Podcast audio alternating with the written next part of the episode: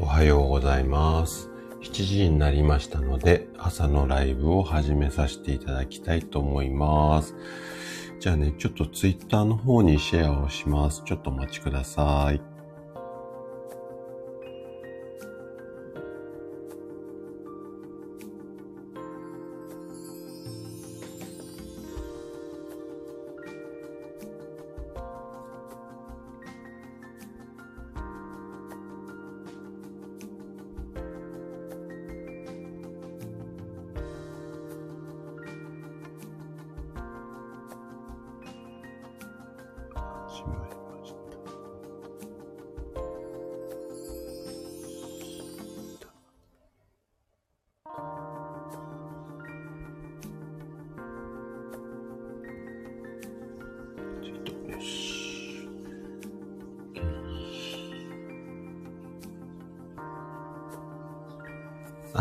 カレンさんおはようございます。今朝も一番です。ありがとうございます。あ、すみれさんもおはようございます。ありがとうございます。おはようございます。あ、あんこさんもおはようございます。いつもありがとうございます。しゅさんおはようございます。今朝ほどは、先ほどはありがとうございました。お、お越しくださり。はい、ありがとうございます。かねさん一番です。ありがとうございます。やっぱりこう、なんかライブスタートしてすぐ入ってきてくださるっていうのはすごくやっぱ嬉しいですね。はい。あの、いつもありがとうございます。そう。シュウさんは4番乗りです。はい。いやいや、今朝もあの、ライブの方で、えっと、宣伝していただいてありがとうございます。本当ながら聞きで OK なので、はい。あの、皆さん楽しんでいただければと思います。今朝も暑いですね。あのー今朝はね、私ちょっとクーラーがね、えっ、と、タイマーが、おそらく3時過ぎぐらいには切れたと思うんですけども、4時ぐらいからね、ちょっともう暑くて目が覚めてトロトロトロトロしてたんですけれど、あーやっぱり暑いと目が覚めてしまいますよね。皆さんは体調大丈夫ですか？だいぶ暑さがこう戻ってきてるので、はい、あの、できるだけ水分とってね、こう夏バテしないように。あの、夏バテの一つこう目安として、食欲がこう落ちてくると、やっぱりこうバテやすくなる方が非常に多いので、できるだけね、あの、美味しいものを食べて、で、冷たいものをどうしても食べがちなんですけども、温かいものなんかもね、あの、意識しながら、えっ、と、食事からこう体調をコントロールする。こんな感じでやっていただけるといいかな、なんていうふうに思います。はい、てるさんもおはようございます。はい、ありがとうございます。お越しいただいてありがとうございます。ね、朝の忙しい時間だと思いますので、本当に耳だけね、ちょっとこう、あのー傾けていただいて、何かしながらで、あの、全然結構なので、はい、あの、コメントとか気にしないで、ただ、あの耳だけね、ちょっと、あの参加していただけると嬉しいです。さてさて、えっ、とね、今日はね、ちょっと、うんと、自律神経失調症とか、うつ病みたいな話をしていこうかなと思うんですが、あの、先日ね、職味さんの、えっ、と、ライブ、あとは、まあ、収録放送でも、えっ、と、お話しされていたと思うんですが、えっ、と、中高年が、まあ、異性の友達が少ないよとかっていうような話があったと思うんですけれども、そう、あのね、友達が少ないからっていうわけではないとは思うんですけども、今ね、大人のうつ病、もしくは自律神経が乱れている人がすごく増えているんですよ。で、大人のうつ病って、そのまま、こう、うん、あえてこの言葉は私あんま好きじゃないんで使いたくないんですが、中高年でうつ病になってしまうと、そのままね、回復せず認知症っていうところに行く方が多いので、えっと、この前の職味さんのその、うん、話を聞きながら、そっか、友達少ないかって言って、その話題でなんか話したいなと思ってた時に、この辺の自律神経失調症とうつ病。このね、違いって結構分かりそうで分かりづらいところもあるので、このあたりをね、ちょっとライブであれこれ深掘りしながら話をしたいなと思って、今日このお題にしました。はい。あ、えっ、と、ペコリンさん、おはようございます。来てくださってありがとうございます。はい。あの、潜って聞かせていただきます。あの、潜、潜った状態で全然 OK です。あの、いろいろこう、朝だからね、忙しくてやること、特に平日の朝なんでね、私は、私は今日お休みなので、はい、あの、のんびりお話できるんですが、平日、いろいろとこう、パタパタしてると思いな、思いますので、もう潜りながらで全然 OK なので、はい、あの、耳だけ参加していただけると嬉しいです。じゃあね、早速、ちょっと、えっ、ー、と、この、今日お話ししようと思ってる自律神経失調症とうつ病の違いっていうことをね、話をしていこうかなというふうに思うんですが、多分ね、自律神経失調症、あとはうつ病、名前はね、すごく聞いたことあるとは思うし、周りの方でちょっとこういう、まあ、病気っていうか悩んでますよっていう話もちらほら聞こえてくるような、まあ、症状かなというふうに思うんですよ。でね、じゃあこの二つってどう違うのっていう聞かれたら、なかなか多分答えづらいと思うので、まずはそもそも自律神経失調症とはどういうものか、あとはうつ病ってどんなものこんなところからね、話をしていこうかなというふうに思うんですが、えっとね、まず、自律神経失調症についてから話をしていきますね。でね、この話をすると結構驚かれる方が多いんですけれども、自律神経失調症っていうのは病気の名前ではないんですね。はい。じゃあ何なんだっていうと、実はその特定の、あ、疾患、病気ではなくって、体の状態を表す、まあ、用語っていうか、うん、そういう名称なんですね。じゃあ体のバランス、あの、体の状態ってどんなことっていうと、要は、皆さん名前聞いたことがあると思うんですが、交感神経と副交感神経、このバランスが崩れた状態。で、バランスが崩れた状態ですよっていう名前として、自律神経失調症っていう言葉がありますよっていう、これが、まあ、まず自律神経失調症の大前提なんですね。じゃあ、なんで自律神経失調症になってしまうのかっていうところをこれからね、話をしていくんですが、ここもね、あの、人によって結構違うので、えっ、ー、と、あくまでちょっと一般的な、えっ、ー、と、理由っていうところ、原因をまずお話ししていこうかなというふうに思うんですが、はい。あ、ワイワイさんおはようございます。今日も来てくださってありがとうございます。よろしくお願いします。じゃあね、えっ、ー、と、自律神経失調症のまず原因ですね。で、そもそも自律神経っていうやつは、私たち人間が生きていく上でとってもこう大切になる神経なんですよね。で、えっ、ー、と、簡単に言っちゃうと、うんと自分の意思で動かせない神経。例えば手を動かすよって言った時に頭で手を動かしたいって考えるとこう勝手にまあ自分の意思で動かし、動かせますよね。で、自分の意思で動かせないけれども、うんと、必要な働きっていうのかな。例えば、呼吸。まあ、これ深呼吸したりとか自分で勝手にはできますけども、寝ている間も勝手に呼吸してくれたりとか、あとは血液の循環、血がぐるぐる流れるっていうのも自分の、あの、意思ではやってませんよね。あとは体温を上げたり下げたり。これはもう、うんと、私たち人間がこう生きていく上で欠かせない機能なんですけども、ここをコントロールしているんですよね。で、そのコントロールするのが交感神経だったり、副交感神経。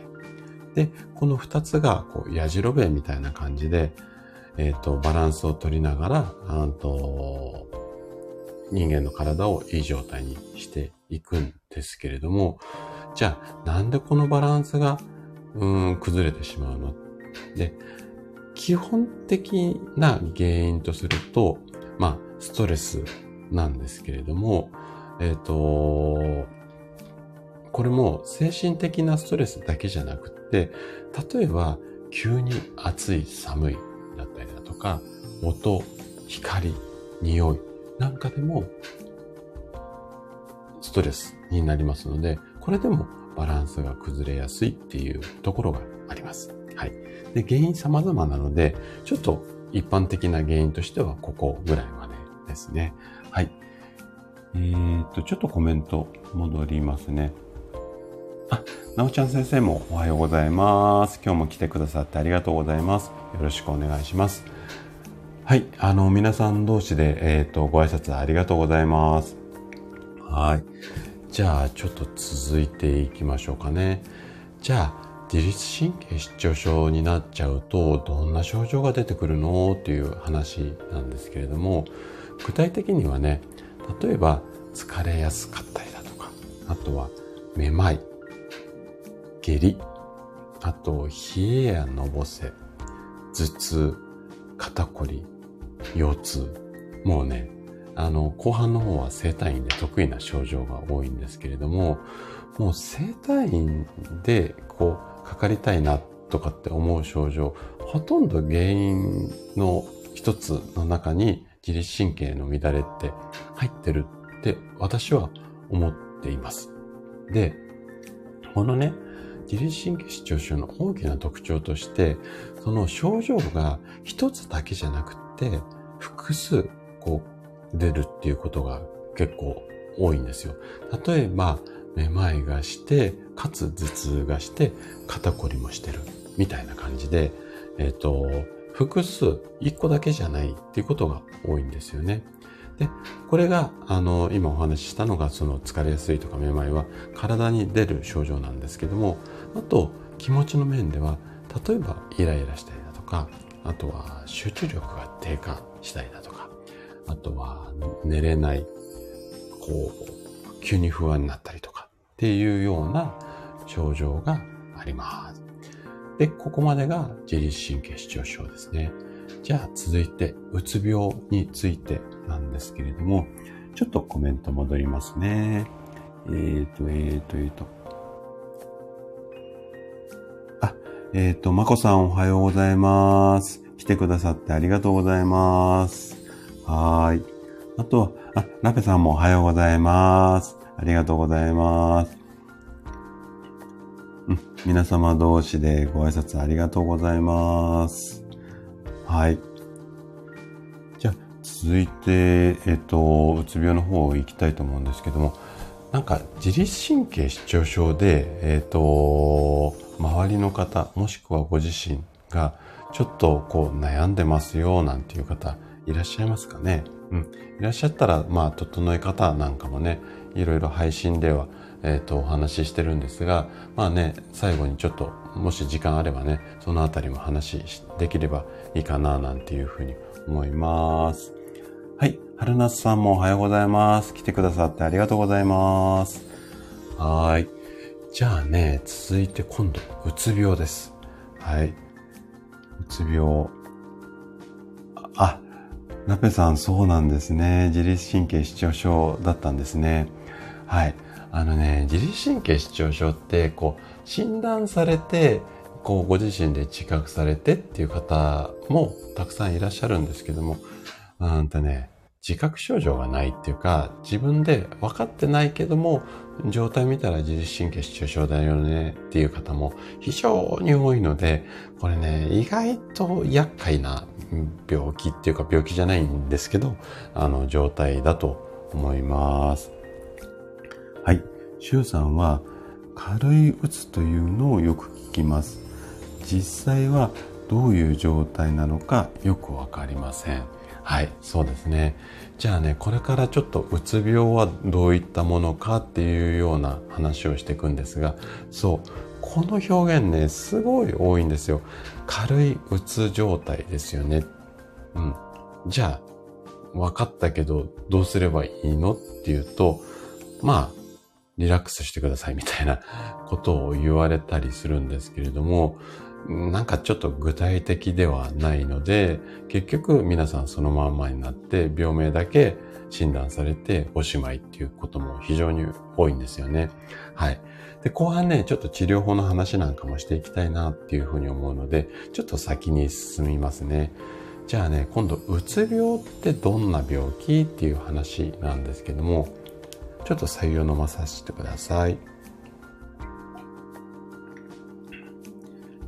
えっ、ー、とね、うつ病は、ちょっとこれ医学的な表現になっちゃうんですが、えっ、と、気分障害って言われる、まあ、病気の種類の一つなんですよね。で、いろんなデータあるんですけども、比較的多い、まあ、あの、研究っていうか実験データとして、日本人では100人のうち約6人ぐらいの割合でこのうつ病を発症していて、特に女性は男性に比べて1.6倍も発症率が高い。こんなデータがあるんですよ。じゃあね、うつ病ってどんな原因で起こったりだとか、あとは、まあ、どういった症状が出てしまうのかっていう話をしていくんですけれども、これね、原因なんですが、実際の原因は、基本的には今の医学ではよく分かってないんですよ。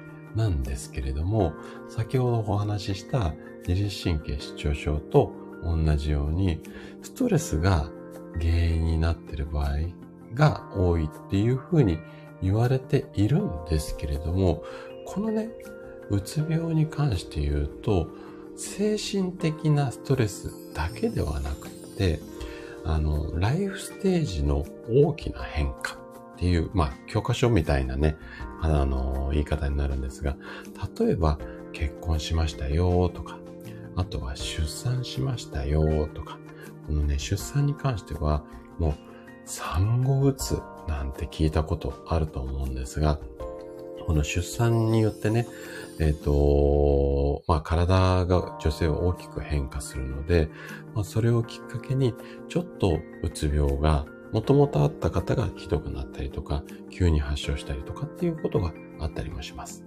あとは、まあ、就職だったりとか、引っ越し。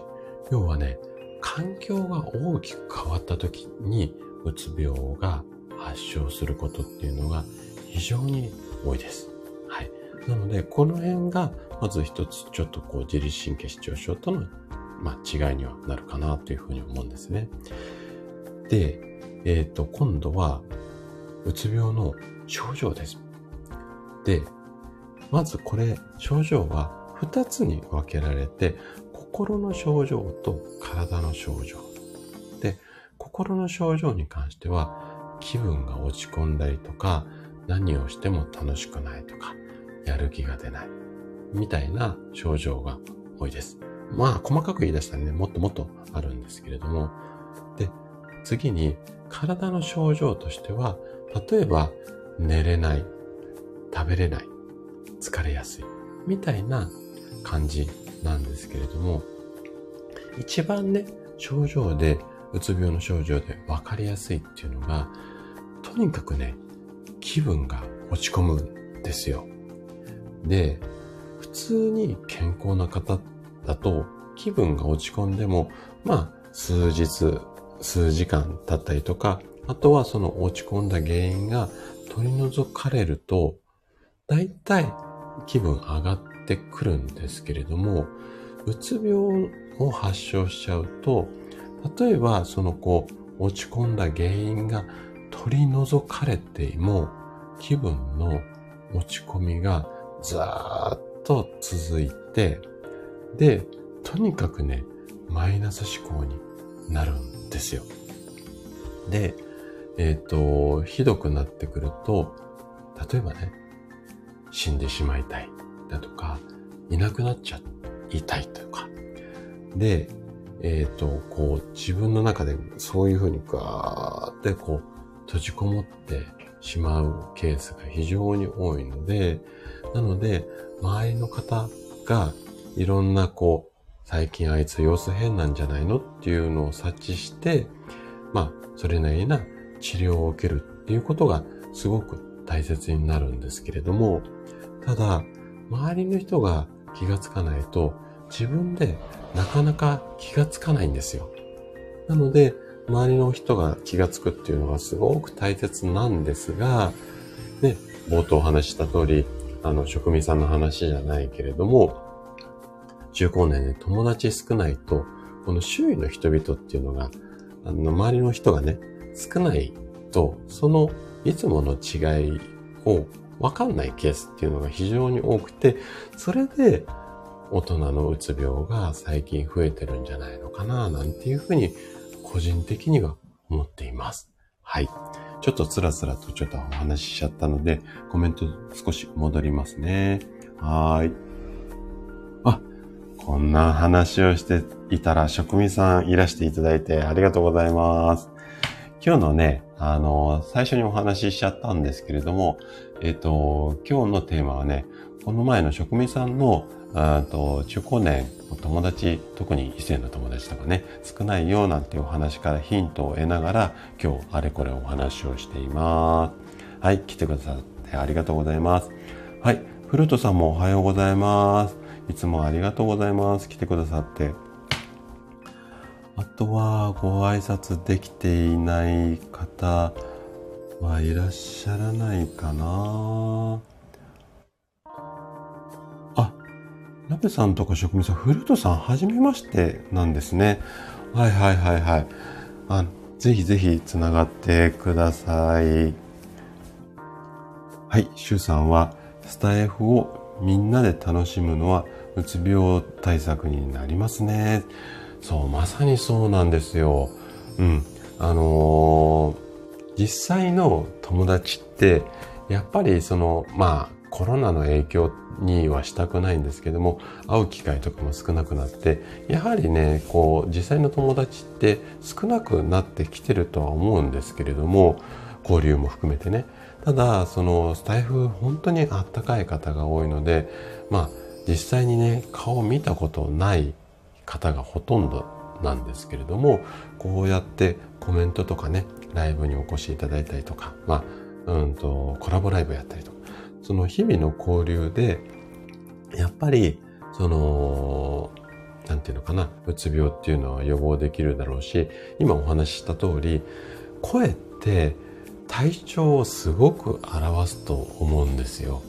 あの調子悪い時にはそれなりの声になるし調子いい時にはそれなりな、こう、元気な声になるだろうし。だから、こう、いつもと違うなぁなんていう風に配信聞いててね、思った時に、いつもとちょっとこう、元気ないような声に聞こえたんですけど、とか、コメントとかレターが届けば、やっぱりね、このお話した通り、いつものとの違いを察知して、適切な治療っていうのも早く受けれたりすることもあると思うんですよね。だから本当にシュウさんおっしゃるように、やはりあのスタイフなんかはすごくいいかなというふうに思います。はい。ちょっとコメント戻りますね。はい。職人さん取り上げていただきありがとうございます。いえいえいえ。私が 職人さんの脳みそからちょっとネタをパクらさせてもらいました。はい。ありがとうございます。のちゃん先生もうんと、お母様に勧めているんですね。で、症状ないけど認知症予防に。うん。あのね、認知症予防にね、すごくこれいいと思います。あの、考えながらお話をするってすごくいいし、えっ、と、やっぱり考えてる時って、えっ、と、脳、脳みその中のサーモグラフっていうのかな？えっ、と、こう、脳みそのし脳の中のシナプスって言って神経回路がこう繋がってるんですけど、そこがね、いろいろ考え事をしてると、特にね、昔のことを思い出したりしてると、すごくね、あの、赤くなるんですよ。そういう実験見たことあるんですけど、なので、本当にね、認知症予防には、このスタイフ、私は最高だなと思うので、60になっても70になってもね、えっ、ー、と、やっていきたいし、皆さんよりおそらくちょっと私の方が先輩だとは思いながらも、えっと、ちょっとお仲間の年代の方もね、今日お越しいただいてるんですが、ちょっとね、私が先を走りながら認知症予防になるよっていうのを人体実験をね、していこうかななんていうふうに思っています。はい。あとは、うんとそうですね、コメントは、うんと、そうかそうかそうか。うん、ラペさん、わかります。えっ、ー、と、配信すると頭使います。そうなんですよね。結構、これ、一つ配信するの、頭使いますよね。はい。あとは、シュウさんは、横浜で何十年も娘を育て、的な挨拶が聞きたいです。はい。ということですね。うんと、職味さんは、オーラルフレイル。あ、そうですね。オーラルフレイルの予防にも、うん、なりますよね。はーい。なおちゃん先生は、鬼娘と呼ばれているんですか？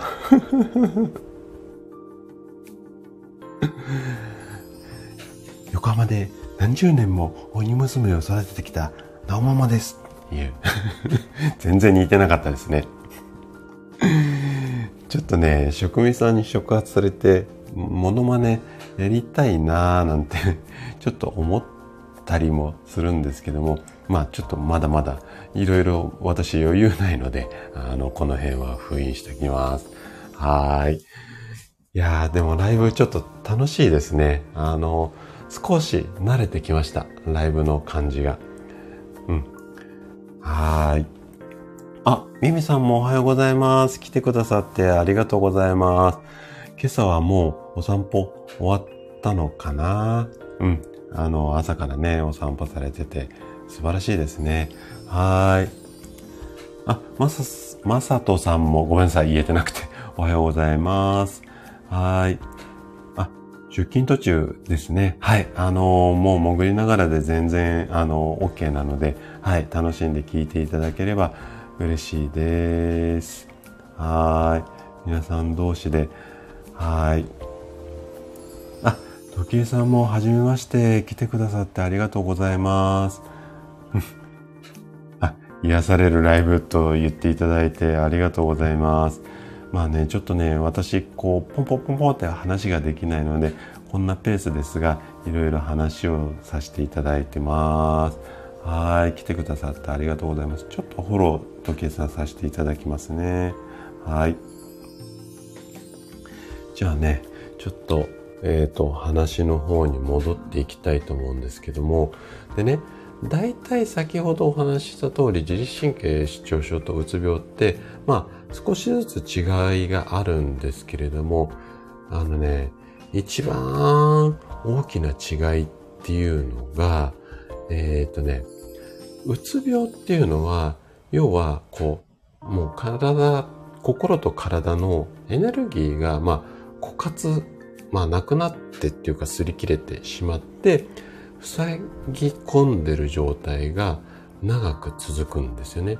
なので、いわゆる、こう、感情がなくなっていくっていうか、こう、喜怒哀楽がなくなっていって、まあ、ちょっと変な表現なんですけど、表情が、まあ、能面のように、もうね、嬉しくても悲しくても、もう本当にね、表情変わんないようになっていっちゃうんですよね。で、反対に、こう、自律神経失調症の場合は、この喜怒哀楽っていうところはあるんですよ。あるんですが、これがね、激しすぎるんです。急に感情が高まったりとか、急に落ち込んでみたりだとか、このデコボコがすごく激しい、バランスが取れてないので、えっ、ー、と、二次神経失調症になるんですけれども、ここがね、違うっていうところが、まあ、見分けるポイントって言ったら変なんですけれども、そういったところが一番大きな違いになるんですよね。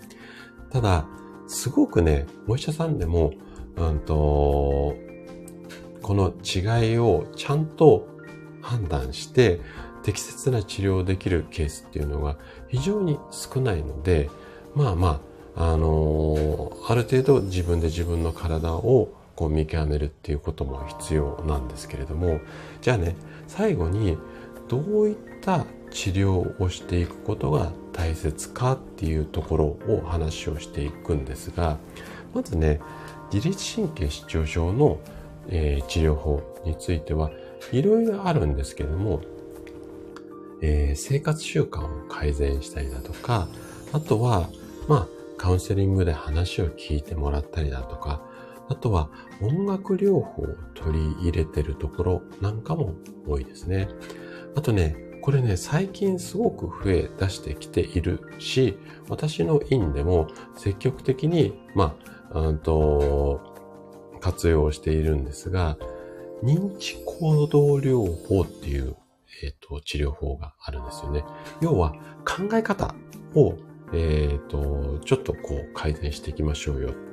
で、結構、その、自律神経失調症になる方って、真面目な方が多いので、ちょっと肩の力を抜いて、こうでなければならないんじゃなくて、もうちょっとこう、緩い考え方でどうでしょうみたいな、その辺のね、考え方を、うんと、まあ、改善できると少し肩の力が抜けてその交感神経と副交感神経のバランスが取れやすくなってきたりするのでこの辺もね結構あの有効かななんていうふうに思います。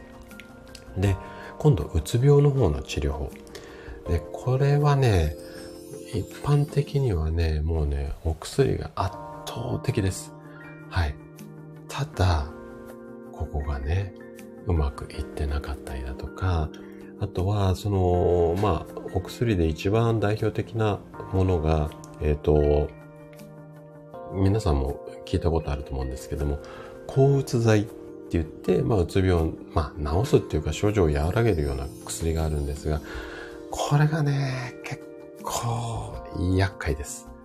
はい。で、ちょっとね、うんと、まあ、あえてわかりやすい表現をするので、医学的にはちょっと違うんですけども、いわゆるその、こう、麻薬に似たような、あのー、まあ、効果っていうか、があるので、ちょっとね、使い方は注意をしていかないと、なかなかこう薬から出せなくなってしまうので、まあね、この辺はちょっとこう、また深掘りして話をしたいなというふうに思います。はい。で、お薬以外には運動をしたりとか、環境を変えましょう。まあ、引っ越しをしましょうなんていう治療をやるケースもあるんですが、まあ、こんなような治療法があります。はい。ただ、うつ病ね、結構5年、10年単位で発症するしてなかなか治らないっていう方も多いので、まあね、あの、いろいろこう自分に合った治療法っていうのを、うんと、選択していくことが非常に大切かな、なんていうふうに思います。はい。じゃあ、ちょっとね、えっ、と、コメントの方に戻らさせてもらいます。はい。えーと、どこまで行ったかなうん。まさとさんの、えー、ご挨拶まで終わりましたね。時計さんが、いえいえ、あ、年上でも伝わりました。ごめんなさい。私、間違っちゃったかな？お名前間違って言っちゃったかな？ごめんなさい。はい、すいません。あ、きなりさんもおはようございます。来てくださってありがとうございます。えっ、ー、と、ラブラムネさん。はい、来てくださってありがとうございます。はじめまして。元自律神経失調症、うつ病、パニック障害持ちです。いやー、ちょっと大変ですね。今はお加減どうでしょうかね。はい。今日はね、かなり一般的なお話だったんですけども、ちょっとね、症状とそのうつ病と自律神経失調症の違いなんていうお話をさせていただいたので、何かね、お役に立てるようなね、内容があれば嬉しいです。ちょっとね、えっ、ー、と、ラブナムネさんもフォローさせていただきます。はい。で、えっ、ー、と、あと、なおちゃん先生が、喜怒哀楽が激しい。うちの息子だなって。うんとね、お子さんはね、ある程度、えっ、ー、と、喜怒哀楽激しい方が普通なので、はい。まあ、あの、これから、うん、成長過程を様子見ていくような感じでいいかななんていうふうに思います。はい。えっ、ー、と、皆さん同士でご挨拶ありがとうございます。あ、なべさんはカウンセリングとヨガで整えました。うん。やっぱりね、話を聞いてもらって運動。これがね、やっぱりいっぱい一般的っていうか、鉄板でしょうね、このあたり。やっぱりこう体を動かすっていうことも非常に大切だし、うん。これね、人それぞれなんですけれども、やっぱり自分に合うスタイルっていうのを見つけるのがすごく大切かななんていうふうに思います。はい。えー、シュウさんは今先生が言われたことはスタイフで対応できそうですね。うん、まさにそうなんですよね。で、今ね、ちょっとね、私がいろいろ考えてるのが、今、実際にね、こう、来院される患者さんに、こう、心と体を整えるなんていうことをやってるんですが、まあね、スタイフでそれできないかなと思って、耳から声帯っていうところをね、ちょっとこう本格的にね、やってみようかななんていうのをあれこれ今妄想段階なんですけども考えています。はい。なべさんは、えっ、ー、と、思考の方向性で楽になりました。そう。考え方って結構重要で、その、まるっきりこうガラって変えようって思う方も多いんですが、ちょっとだけね、180度じゃなくて、もう5度でも10度でも、ちょっと視点を変えるだけですごくね、あの、違ってくるんですよね。で、それを、まあ、手助けするのが、まあ、先ほどお話しした認知行動療法だったりするんですよ。ちょっとだけね、視点を変えることで、すごくね、まあ、要は捉え方を変えるだけで、うん、症状が改善するなんていうこともあるので、私はね、こう結構生態の中でも積極的に取り入れたりしています。はい。で、なおちゃん先生は、えー、カウンセリング、人に話す。やはり大切なんですよね。そう、まさにそうで、でね、これ、ちょっと誤解を招くような表現になっちゃうかもしれないんですが、この今回お話しした自律神経失調症とかうつ病って特にやはりこうお話をしたり聞いたり、聞いてもらったりっていうことが大切なので、カウンセリングっていうのがもう欠かせない治療の一つなんですが、ただ、まあ、誤解を恐れず、ちょっと、うんと、誤解を恐れずっていう前振りをあえてさせていただきますが、お医者さんってやっぱり人生経験が少ない方が非常に多いので、例えば会社でお勤めしたこと、経験がないお医者さんが会社の悩みを聞いたとしても、働いたことがないので、ちょっとやっぱりイメージしづらい部分があると思うんですよ。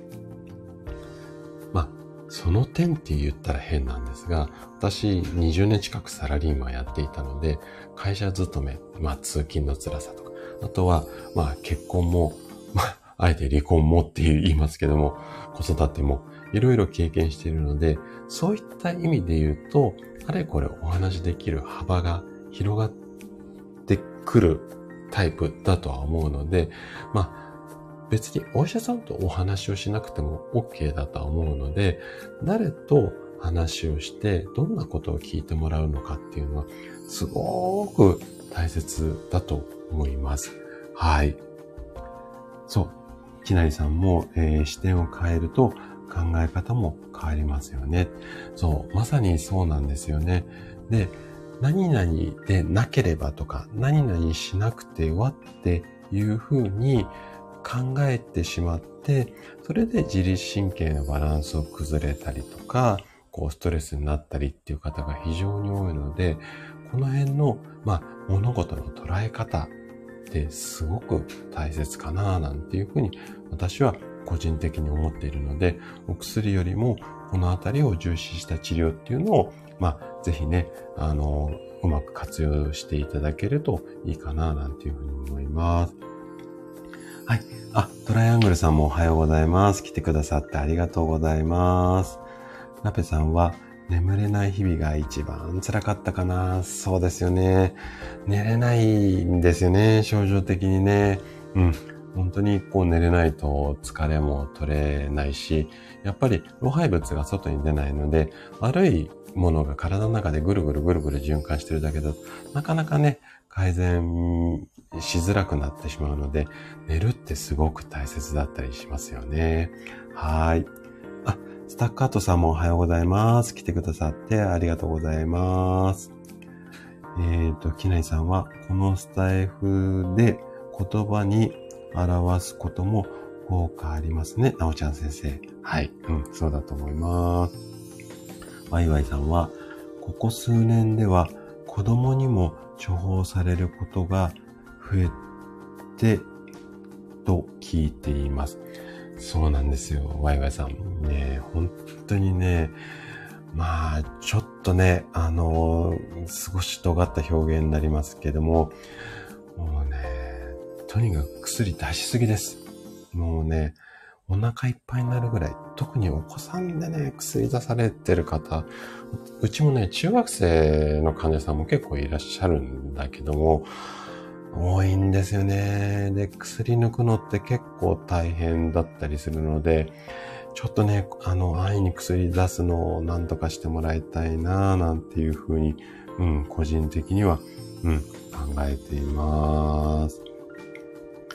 はいはい。あとは皆さん同士でご挨拶ありがとうございます。ね、はじめましての方同士もね、ぜひぜひ、あのー、つながってください。はい。えー、不思議のむっちゃんさん、おはようございます。来てくださってありがとうございます。えっ、ー、と、多分、はじめましてですよね。はい。あのーぜひ、えっ、ー、と、フォローさせていただきます。来てくださってありがとうございます。えっ、ー、と、きなりさんは、私も昔、色彩心理を使ったカウンセリングでかなり心を整えました。うん。あのね、やっぱりね、直すっていうよりも、整えるっていう、うん、この表現がね、すごくいいかなというふうに思います。で、えっ、ー、と、ちょっと話脱線しちゃうんですけれども、生体って体を整えるっていうふうに書くんですよね。で、生体で症状を治しますとか、治しに行きますとかっていうようなことっていうかイメージとかそういう場所として使われること多いんですが、これね、治す場所ではなくて、体を整える場所が生体院なので、なので、私がこう治すんじゃなくて、私は整えるお手伝いをする。まあ、そんなスタンスでね、えっ、と、仕事をしているんですが、この辺の視点をちょっとこう変えるっていうか、考え方が変わるっていうところも、先ほどのね、ちょっと行動認知療法と、うん、似ているかななんていうふうに思っています。はい。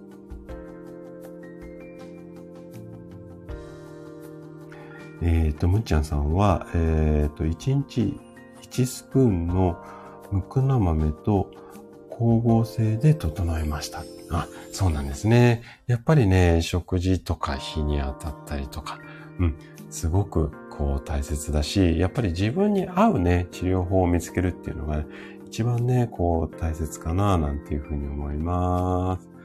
はーい。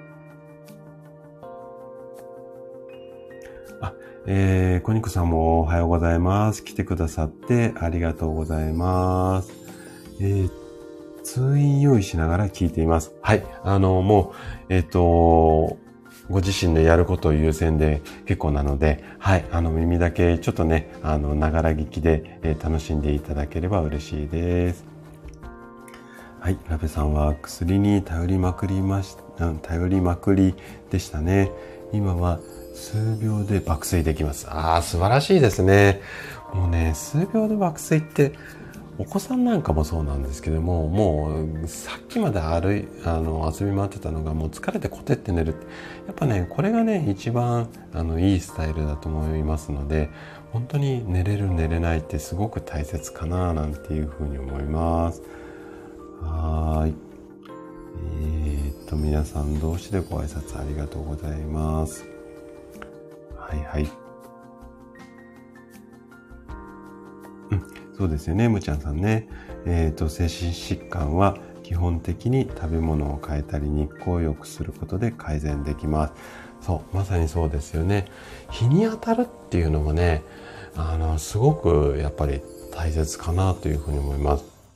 で、今ね、紫外線がすごく強いので、えっ、ー、と、やっぱり日傘とかね、いろいろ予防する方も多いんですけども、一日中家の中ではなくて、ベランダでもいいので、少しね、日に当たるっていう時間もね、えっ、ー、と、取ってもらえるとすごく嬉しいかな、なんていうふうに思います。はい。はい。皆さん同士でいろいろとコメントありがとうございます。あ、豊さんも、えー、ありがとうございます。コメント。初めてお邪魔しました。素敵なライブとリスナーの皆様のコメントで元気をいただきました。ありがとうございます。はい、来てくださってありがとうございます。豊さんも、えっ、ー、と、ぜひね、えー、フォローさせていただきます。ありがとうございます。えー、ラペさんは20代の時だったので、人生終わったかと思いました。うん。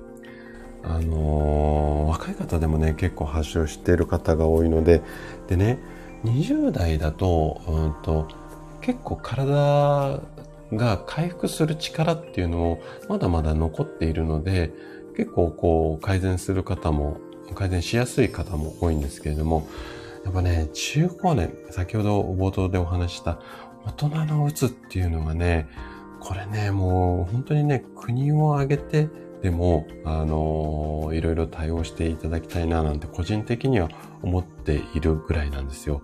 で、日本はね、本当に自殺者が多いので、まあ、こういったもののね、予防とか、あとはね、もう、そういうので、スタイフがね、こう、うつ病予防に効きますよなんていう風になって皆さんがね、来て盛り上がってくれると嬉しいかななんていう風に思ってたりもするんですけれどもね。はい。えー、っと、あとは皆さんのコメント、読めましたかね？大丈夫そうですかね？えっ、ー、と、コメント読めてなかったらごめんなさい。はい。えっ、ー、と、ワイワイさんもそうですね。え、ワンコちゃんにも抗うつ剤。あれ、なおちゃん先生の私コメントどっか飛ばしてたかな？ワンちゃんも、あれなんですね。やっぱりお薬打つ子もいるんですね。わあ。でも、うーん、ワンちゃんもそのあたりの精神的な疾患っておそらくあるんでしょうね。はい。えー、っと、どこまで読んだかな。えっ、と、あ、そうですね。ラペさんが生体確かに整えるですね。ですよね。そう。体を整えるって書くので、私はうんと、治すんじゃなくて、整える人で行きたいかな。で、たまに治療家って自分で言っちゃってるんですけども、うん、整える人で行きたいかな、なんていうふうに思っています。はい、えー、トライアングルさんも、うんと、なるほど、生体院は、心も整えると思うと救われますよね。そうなんですよ。で、私ね、昨日ちょうどね、あの、たまたまそういう話を患者さんとしてたんですけども、生体院を調子が悪い時に行くところではなくって、調子が悪くなくても来ていい場所にしたいななんていうふうに思っているんですよ。で、この思いをね、ちょっと語り出したら、もうね、20分でも30分でも一人でベラベラベラベラ喋っている形になっちゃうので、なので、またなんか機会があれば、えっ、ー、と、うん、お話ししたいなと思うんですけれども、えっ、ー、と、そう、調子がいい時にも行けるような生態院を目指したいな、なんていうふうに思っていて、で、えっ、と、ここのスタイフの私の大人の健康教室も、調子悪いから来るんではなくて、えっ、と、調子良くてもね、ふらっとこう、耳だけでもね、遊びに来れるような、そんなチャンネルに育てていきたいな、なんていうふうに思っています。はい。えっ、と、むっちゃんさんは、えっ、と、むくな豆とうつ病などにはすごく効きます。薬は飲まないのが一番です。そうですね。できるだけこう薬に頼らないでいけたら一番いいですよね。はい。えー、シュウさんはバランスが整わず悩んでいる人もいれば私みたいに知識が知識がない人もいます。正しく学んでお互いに持ちつ持たれつでいきたいですよね。そうなんですよ。あの、学ぶ場っていうほど私が偉い存在でもないんですが、こう私がお話しする内容がきっかけで、こうやってね、皆さんがコメントのやり取りをして、それを見ながら聞きながら、うーんと参加されてる方が、うんうんって思いながら、そういう場がまあ大人の健康教室でいたいなっていうふうに思っているので、私がこう一方的にお話をするっていうよりも、それをきっかけにこうやって皆さんが昔こうだったよとか、この人がこういうことをやったからこうなってますよなんて、こうやってね、今日のライブみたいにいろいろとお話しされるのをこう参考にしながら、こう楽しんでいただけると非常に嬉しいかななんていうふうに思っています。じゅこさんもありがとうございます。来てくださってありがとうございます。じゅうかさんもね、えっ、ー、と、いろいろこう体のこととか心のこととかすごく詳しいし、まあ発信をされてるので、よしよかった、もしよかったらごめんなさい、下回ってなかった。もしよかったら、あの、じゅうかさんともね、繋がっていただけたら嬉しいです。えっ、ー、と、きないさんが、体も心も時にずれたり歪んだりするのは頑張って生きていればだからこそと思います。なので、整いながら、えー、進めばいいかななんていうふうに思っていますということですね。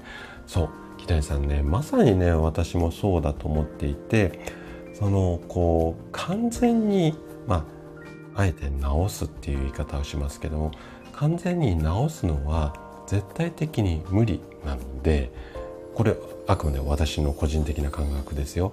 なので、ずれたり、そう、こう、歪んだりした時に、まあ、自分自身でもいいですし、時には誰かに手伝ってもらって、それでその歪みやずれを直していく。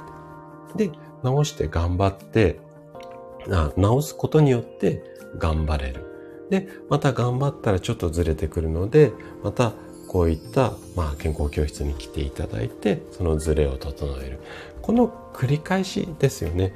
で、皆さんどっちかっていうと、こう、ずれないようにしようっていうふうに思う方も非常に多いんですけど、これずれますので、で特に頑張っているとずれてしまうので、ずれたら整える。ずれたら整える。ずれないようにするんじゃなくて、ずれるものなので、ずれたら早めに整える。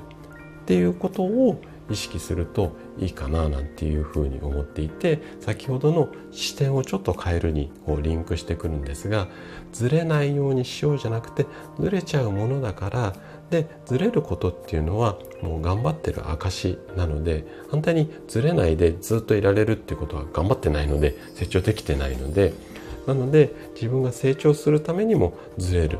で、また整えるから次に成長できる。そんな風にね、あのー、この症状の悪さだったり、体の不調を整えるってことを考えられると、すごくいいんじゃないのかななんて、個人的には思っています。はい。ということで、えー、っと、あとは、はい、えー、ラブさんは、えー、カーテンを薄地に変えたら良くなりました。うん。これもね、一つの方法なので、はい、皆さんね、カーテン薄地に変えてみるなんていうのもチャレンジされるといいんじゃないのかな、なんていうふうに思います。えー、ジュカさんは1日20分間以上お日様のエネルギーをいただきたいですね。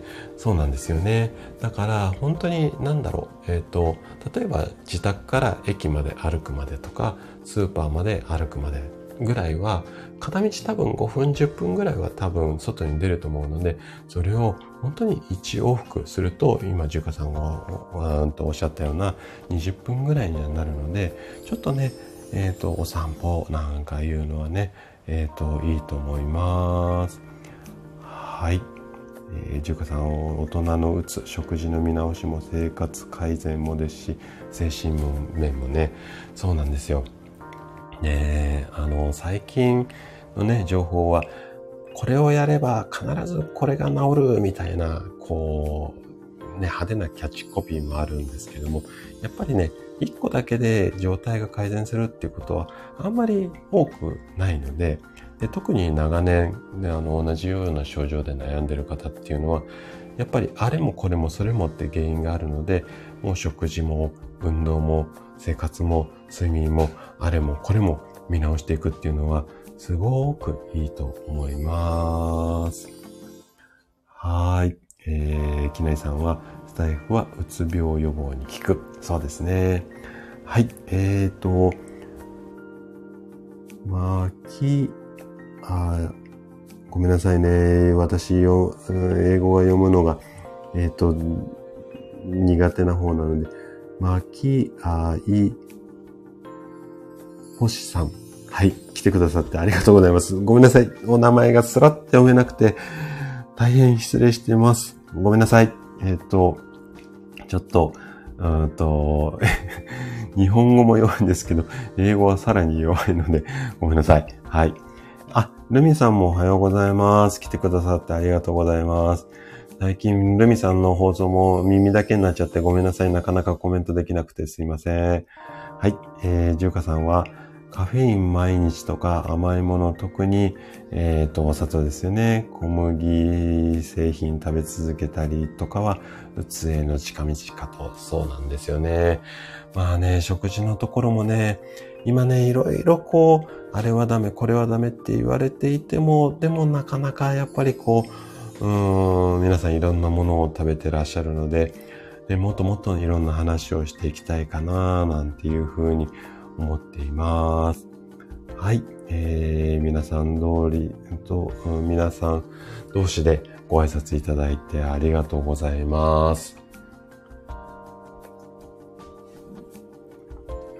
えー、っと、そうですね。皆さん同士でどんどんどんどん繋がってください。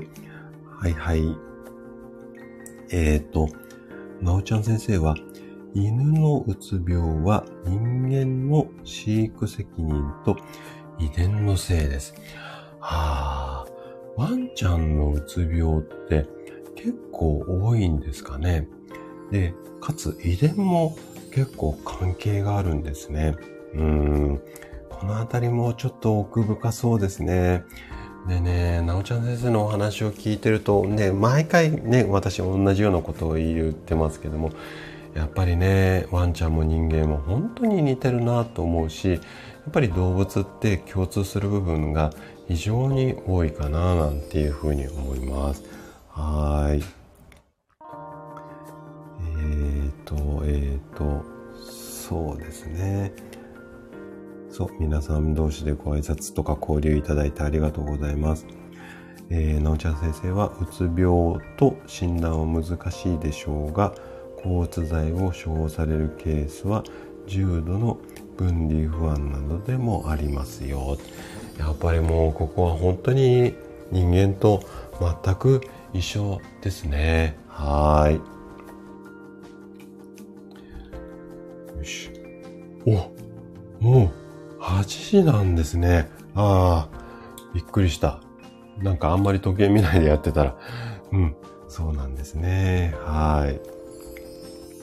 えっ、ー、と、ぼちぼちね、もう1時間経ったので、そろそろ、えっ、ー、と、おしまいの方に行きたいんですが、結構ね、今日コメント、なかなか面白いので、最後まで読まさせてください。面白いって言い方はちょっとごめんなさいね。語弊ありますけども。はい。えー、ラベさんは、体だけではなく、いろいろなもの、いろいろなものがずれまくりです。はい。あのー、ずれてもいいんです。また整えればいいので、えっ、ー、と、ずれすぎないようにね、早めに整えるみたいな視点で、えっ、ー、と、すごくいいと思います。ひなりさんは、えっと、高田先生、本当にそう思います。はい、ありがとうございます。うん。そう。あの、一生懸命生きてるからずれるんです。で、ずれたのは元に戻せばいいんです。で、えっ、ー、と、ずれすぎちゃって、元に戻れないほどっていうのもあるんですけれどもそこまで行く前に手を、えーと、入れるっていうことを大切にしていけばいいと思います。はい。あ、NA さんおはようございます。出遅れました。はい。来てくださってありがとうございます。はい。ぼちぼちちょっと終わりそうなタイミングなんですけども、NY さんごめんなさい。来てくださってありがとうございます。はい。むちゃさんも、えっ、ー、と、お豆のパウダー、うん、あの、ご紹介いただいてありがとうございます。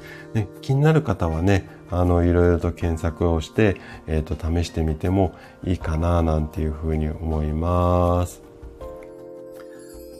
はい、ルミさんは、えっ、ー、と、耳だけで嬉しいです。私もコメントでなかなかできなくて、はい、そうなんですよ。もう、ほんと最近ね、皆さんのところに耳だけになっちゃって、なかなかコメントできなくて、本当こう、皆さんごめんなさい。あの、なの、なんですが、いろいろと聞かさせていただいてます。はい。えー、っと、えー、っと、えー、っと、えー、っと、そうですね、皆さん同士で、はい、え、っと、いろいろと交流いただいてありがとうございます。はい。はい。え、っと、だんだん私がコメントに追いつけなくなってきましたね。ごめんなさい。えー、とね、ちょっとね、老眼でね、字が見えづらいところもあってね、コメント読むのゆっくりになっちゃって、ごめんなさいね。はい。えっと、そうですね、ルミさん。食事と運動と睡眠が基本なんですよね。私の薬局にはうつや自律神経が整ってない方が来ていますがそうですよねもうねもうほとんど皆さん自律神経まあ乱れまくってると思いますよ。あの私も含めてなんですが。はい。なので乱れることがなんかね今日ずっと最後同じ話をしていますが乱れることが悪いんじゃなくて乱れるのをどう整えるか。で整える術をいっぱい持っているか。えっ、ー、と1個だけで聞く方もいらっしゃるんですけども、聞く時と聞かない時があると思うので、整える方法、まあ、整える引き出しみたいな言い方を私は患者さんによくしてるんですが、引き出しをね、いっぱい持つことがすごく大切かな、なんていうふうに思います。はい、シュウさんは、えー、高田先生の整体院が元気な人も集う場所になったらいいですね。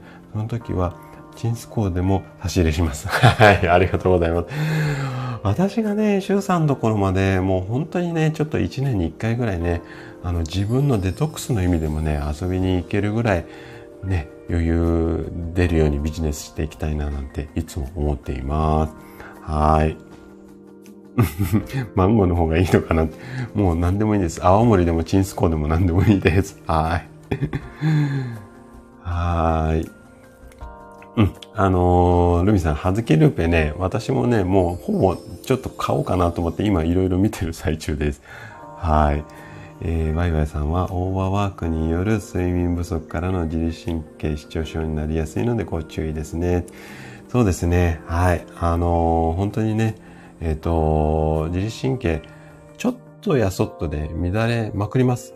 で、えっ、と、今日みたいにね、急に暑いのも、すごく乱れるし、で、暑い時にはもうね、ちょっとスーパーに入って急にグッと寒かって、また外に出て炭がないって暑い。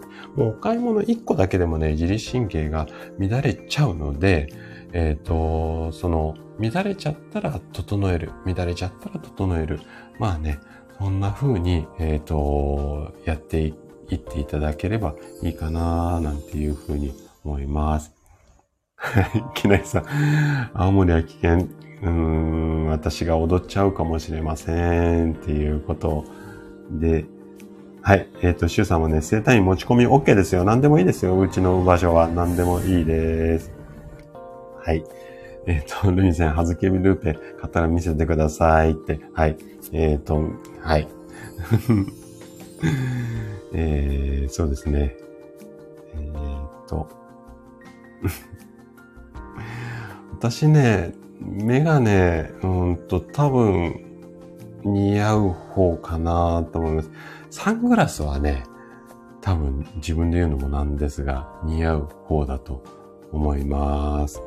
はーい。なおちゃん先生も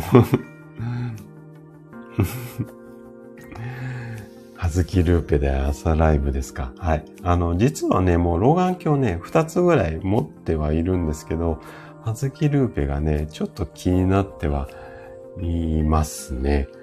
はい。はいはい。うん。いやー、はずきルーペ買わなきゃいけないモードにちょっとなってきてますかね。はい。えっ、と、老眼鏡、うーんと、うん、うん、ちょっといろいろ検討します。はい。あラベさん、イケメンではないとは思うんですけども、あのー、美容師の顔じゃなくて、心はイケメンかなって自分で思ってます。はい。はい。なんか最後はちょっとダラダラしちゃいましたけども、えっ、ー、と、もうぼちぼち8時を過ぎたので、そろそろ終わりにしていこうかななんていうふうに思っています。で、えっ、ー、と、結構ね、あのライブだとなかなかね、えっ、ー、と、深掘りしてこうやっていろいろ、まあ雑談も含めてね、お話ができるので、えっ、と、もしよろしければね、あの、ライブでこんなこと聞きたいよなんていう、うん、病名でもいいですし、健康のことでもいいですし、まあ、腰痛とか肩こり、何でも OK なので、もしね、なんか聞きたいことがあれば、リクエストいただければ嬉しいです。はい。じゃあ、ぼちぼち終わりにしていこうかな、なんていうふうに思います。えっ、ー、と、おそらくね、コメントいただいた方、皆さんご挨拶はできてると思うんですが、もしコメント読めてなかったりとか、飛ばしちゃったりしたらごめんなさい。あとは、えー、潜って聞いてくださってる方もね、あの、たくさんいらっしゃると思うので、えっ、ー、と、なかなかね、ちょっとこうコメントを追いながらが、うんと、私不器用なので、えっ、ー、と、うまくできないので、えっ、ー、と、潜って聞いてくださってる方もいつもありがとうございます。はい。じゃあ皆さんどうもありがとうございます。ルミさん、ワイワイさん、ラベさん、なおちゃん先生、あんこさん、きなりさん、しゅうさんも、しょくみさんも、はい、ありがとうございます。あとは、ちょっとごめんなさい。えっ、ー、と、来て、うん、ミミさんもありがとうございます。はい、えっ、ー、と、ちょっとご挨拶できてなかった方がいたらごめんなさい。じゃあ、また来週もね、水曜日朝7時から、で、通常の配信はね、毎朝7時からやってますので、ぜひね、あのー、まあ、時間ある時に耳だけでも、えっ、ー、と、お越しいただけたら嬉しいです。はい。それでは、えっ、ー、と、今日も来てくださってありがとうございます。今日も暑いのでね、素敵な一日をお過ごしください。はい。それでは今日のライブは終わりにしたいと思います。失礼します。ありがとうございました。